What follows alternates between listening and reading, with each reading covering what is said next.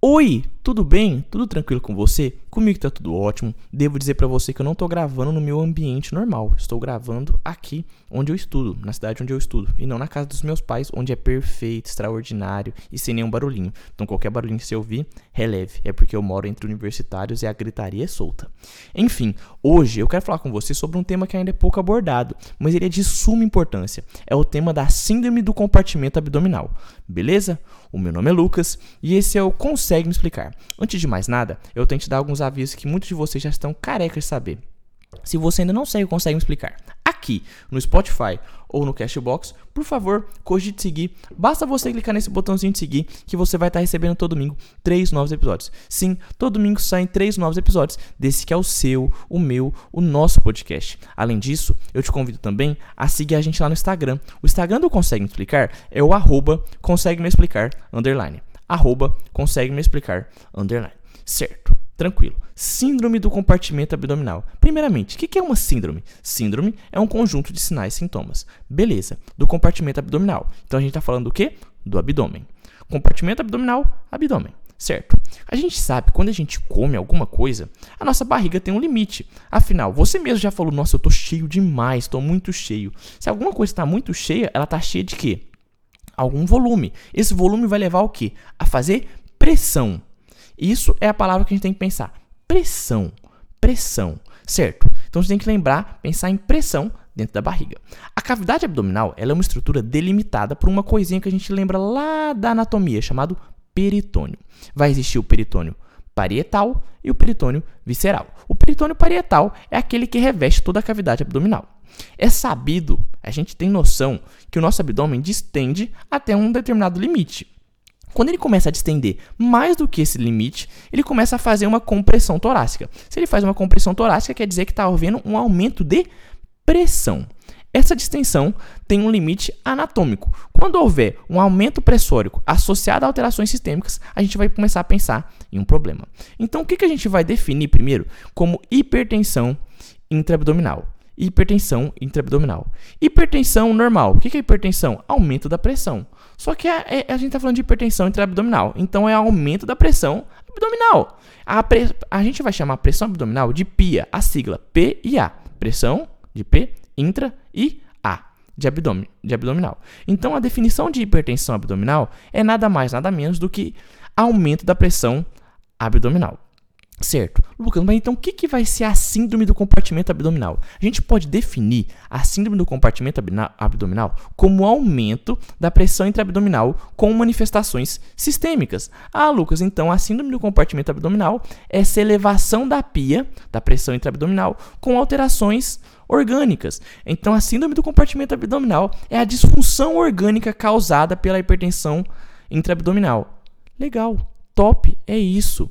A síndrome é, é uma derivação desse aumento da hipertensão intraabdominal. A gente vai ter só a síndrome intraabdominal quando, desculpa, a gente só vai ter a síndrome do compartimento abdominal quando houver esse aumento da pressão intraabdominal. Então, esse aumento da pressão abdominal entrelaçado à disfunção orgânica chamaremos de síndrome do compartimento abdominal. Tranquilo? Beleza? É sabido então que a pressão intraabdominal é a pressão dentro da cavidade abdominal e ela é considerada normal por um em um valor específico. Ah, Lucas, eu acho que eu entendi. Nossa barriga, ela tem um limite. Sim. A esse limite, ela vai fazer uma pressão. Essa pressão vai ser muito importante porque quando essa pressão tiver relacionado a uma mudança, uma disfunção orgânica que vai levar a uma hipertensão intraabdominal, a gente pode a gente tendo essa hipertensão intraabdominal com alguma disfunção orgânica, alguma disfunção é, com alguma disfunção corporal, vai se chamar síndrome do compartimento abdominal. Exato, bonito, belo. Lucas, mas a barriga não, não entra em hipertensão intraabdominal do nada, né? Claro que não. A barriga ela tem uma, é, tem uma pressão abdominal normal. Ela tem uma pressão abdominal que ela aguenta. Então, porque pensa, se ela não tivesse, qualquer coisinha que você comesse, por exemplo, se o estômago tivesse muito cheio, se tivesse alguma patologia, qualquer coisinha deixaria você lascadinho. Porque essa pressão aumentaria muito e levaria a um problema. Os valores normais da pressão abdominal é em torno de 5 a 7 milímetros de mercúrio.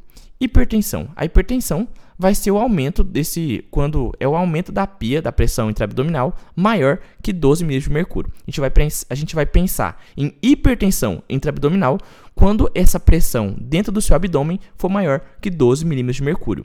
O paciente pode ter aumento, aumento transitório da pressão intraabdominal e não ter nenhuma repercussão sistêmica por conta da questão da dilatação abdominal. Lembra? O nosso corpo consegue se modelar. A gente tem esse peritônio, a gente consegue se modelar, tem uma plasticidade abdominal. Beleza? Tranquilo? Mas, quando houver aumento da pressão intraabdominal associado à disfunção orgânica, principalmente uma hipertensão intraabdominal grau 3, vai estar associado a disfunções orgânicas e a gente tem que ficar muito atento. Muito atento. Tranquilo? Beleza? Certo? Lucas, o que, que pode causar um aumento da pressão intraabdominal. O que, pode causar um aumento da pressão intraabdominal? Por exemplo, um politrauma. Um politrauma pode mexer totalmente na, na arquitetura do seu abdômen e levar a uma a um um aumento dessa pressão intraabdominal, que no geral ela é normal em torno de 5 a 7 milímetros de mercúrio, mas como ela, quando ela começa a ficar maior que 12, a gente já tem uma hipertensão, e quando ela está na hipertensão grau 3, a partir daí a gente vai ter o que? Síndrome do compartimento abdominal. Beleza? Tranquilo? Então, causa de aumento da pressão intraabdominal. Um politrauma, uma ascite. Ascite seria muito comum. Um tumor, pensa se você tiver um tumor de lobo no fígado. Um tumor de lobo no fígado vai aumentar a pressão. Esse tumor pode crescendo, crescendo, crescendo, começar a, a, dominar o espaço, esmagar um órgão no outro. E a questão é muito interessante porque o aumento da pressão abdominal não se mantém só na pressão abdominal. Começa a aumentar o quê? Para cima, começa a aumentar o tórax. É aí que a gente vai conversar no futuro que as repercussões dinâmicas que levam a, a síndrome do a, essa hipertensão intraabdominal pode levar a, a problemas nos outros sistemas Tranquilo? Beleza? Então, o que, que pode causar aumento da pressão intraabdominal? Politrauma, ascite, tumores, cirurgias, até uma obstrução abdominal. Lembra? Um paciente que, por exemplo, tem alguma obstrução abdominal pode ter essas coisas. A gente vai classificar a hipertensão em graus. O primeiro grau é o grau 1, que vai de 12 a 15 milímetros de mercúrio a hipertensão intraabdominal grau 2, que vai de 16 a 20 milímetros de mercúrio, e a hipertensão grau 3, que vai de 21 a 25. A partir de 20 a gente já começa a pensar o seguinte: a partir daqui, partir desse grau 3, começamos a pensar na síndrome do compartimento abdominal. É necessário no mínimo grau 3 e disfunção orgânica para pensarmos nessa patologia. Grau 5 é uma hipertensão maior que 25 milímetros de mercúrio. Beleza? Até aí, tudo bem, né? Ah, Lucas, deixa eu ver se eu entendi. Você juntou o conceito de síndrome do compartimento abdominal com pressão intraabdominal. Então a gente pode dizer que a síndrome do compartimento abdominal é a pressão intraabdominal sustentada, essa pressão que se sustenta, que se mantém acima de 20 milímetros de mercúrio, associado à disfunção orgânica. Se a gente tem uma pressão intraabdominal acima de 20, associada à disfunção orgânica, estamos diante de um problema chamado síndrome do compartimento abdominal. Então podemos definir que síndrome do compartimento abdominal é a pressão intraabdominal sustentada acima de 20, associada ao surgimento de disfunção orgânica. Beleza? Tranquilo? Vão ter alguns fatores que vão estar associados a essa disfunção, como por exemplo, a pressão arterial sistólica. Ela pode manter a perfusão dos órgãos mesmo com a pressão intraabdominal elevada. Também tem a questão da complacência abdominal, que pode atrasar a manifestação da síndrome do compartimento abdominal, ou seja, essa plasticidade do abdômen pode acabar alterando essa repercussão essa repercussão orgânica de forma rápida, ela pode levar um, demorar um pouquinho mais. Desculpa a gente tem que pensar também na epidemiologia. A incidência é variável e pouco precisa, e a incidência parece ser mais alta em pacientes graves, por motivos óbvios em si, né? A gente sabe que tem essa etiologia, como eu te falei, aqueles pacientes politraumatizados, pacientes com grandes queimados também, que é acima de 30% da superfície corporal, o trauma, o paciente pós-transplante hepáticos, o paciente com condições abdominais não tão boas como cirurgias, sangramentos, a ascite, tem condições retroperitoneais como ruptura de aneurismo, pancreatites, pacientes em pós-operatório que leva, recebe uma grande infusão de, de líquidos, porque pensa, o paciente recebe uma grande infusão de líquidos, ele aumenta já a volemia dele, aumenta a pressão arterial sistólica e aumenta também a pressão intraabdominal. Então tem que ter cuidado. E como etiologia primária, a gente vai ter afecção ou lesão da região de abdômen ou pelve. E como etiologia secundária, a gente pode ter uma situação em que a origem em abdômen ou pelve que leva uma repercussão do problema no abdômen ou pelve, que é o caso do paciente que fizer uma ressuscitação volêmica, paciente tiver sepsis. Então, ou seja, etiologia primária é um problema que atinge diretamente o abdômen no, nessa questão. Uma etiologia secundária é um problema que leva a um problema no abdômen. O problema não é diretamente no abdômen. Beleza? Tranquilo?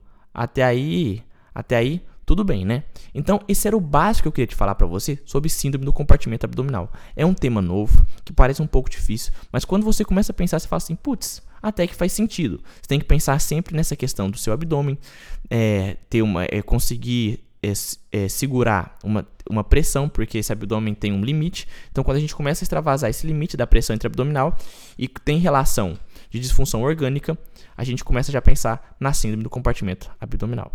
Enfim, Espero ter conseguido te ajudar. Esse foi um brainstorm sobre essa introdução geral do assunto. Reforço: se você ainda não sabe consegue me explicar aqui no Spotify e no Cashbox, por favor, cogite seguir. Além disso, eu te convido também a seguir a gente lá no Instagram. O Instagram do Consegue Me Explicar é o arroba consegue me explicar underline. Claro, se você gostar desse episódio, compartilhe com todo mundo. Eu acho que agora no Spotify tem como você dar o like, né? Deixa seu um coraçãozinho aí, como for possível. E precisando de mim, eu tô aí disponível para vocês. E obrigado pela atenção e pelo carinho de sempre. Um beijo, valeu, falou e fui!